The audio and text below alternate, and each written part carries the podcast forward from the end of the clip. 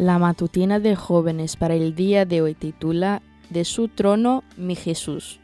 Por tanto, imiten a Dios como hijos muy amados y lleven una vida de amor, así como Cristo nos amó y se entregó por nosotros como ofrenda y sacrificio fragante para Dios.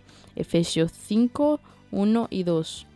Este probablemente sea uno de los himnos cristianos más conocidos alrededor del mundo. Fue escrito por Anna Warner, a pedido de su hermana, que también era escritora, para consolar a un niño en su lecho de muerte. Las hermanas venían de una familia puritana de los primeros peregrinos que llegaron a los Estados Unidos.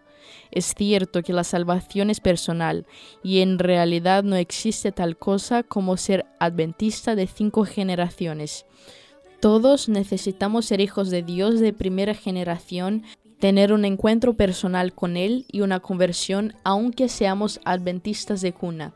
Sin embargo, es frecuente ver que las familias transmiten la pasión por el ministerio y la misión a sus hijos y nietos, y al crecer ellos también optan por vivir vidas dedicadas a Dios. Tal fue el caso de estas hermanas.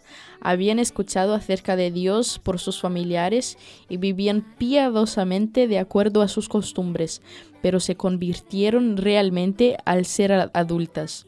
Ninguna de las dos se casó. Además de escribir y compartir autoría en algunas publicaciones, daban estudios bíblicos en la Academia Militar a los cadetes. Los soldados aprendieron este himno y adquirieron hábitos de estudio de la Biblia y de confianza en Dios gracias a estas dos hermanas. Al morir se les otorgaron honores militares por su contribución al bienestar espiritual de los soldados y son las únicas civiles enterradas en el cementerio de West Point.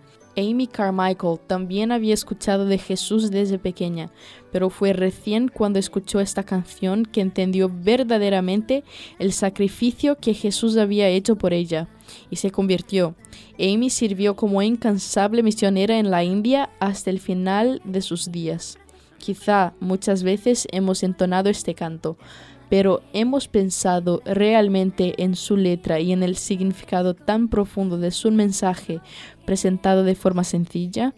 Más allá del legado familiar de fe que tengas o no, la verdad de que Cristo te ama es algo que debe movilizarte a nivel personal. Podemos orar hoy como la autora y decir, guarda fiel mi corazón tú, que velas sobre mí, y con toda devoción haz que viva yo por ti esta fue la matutina de jóvenes para el día de hoy desde Bilbao.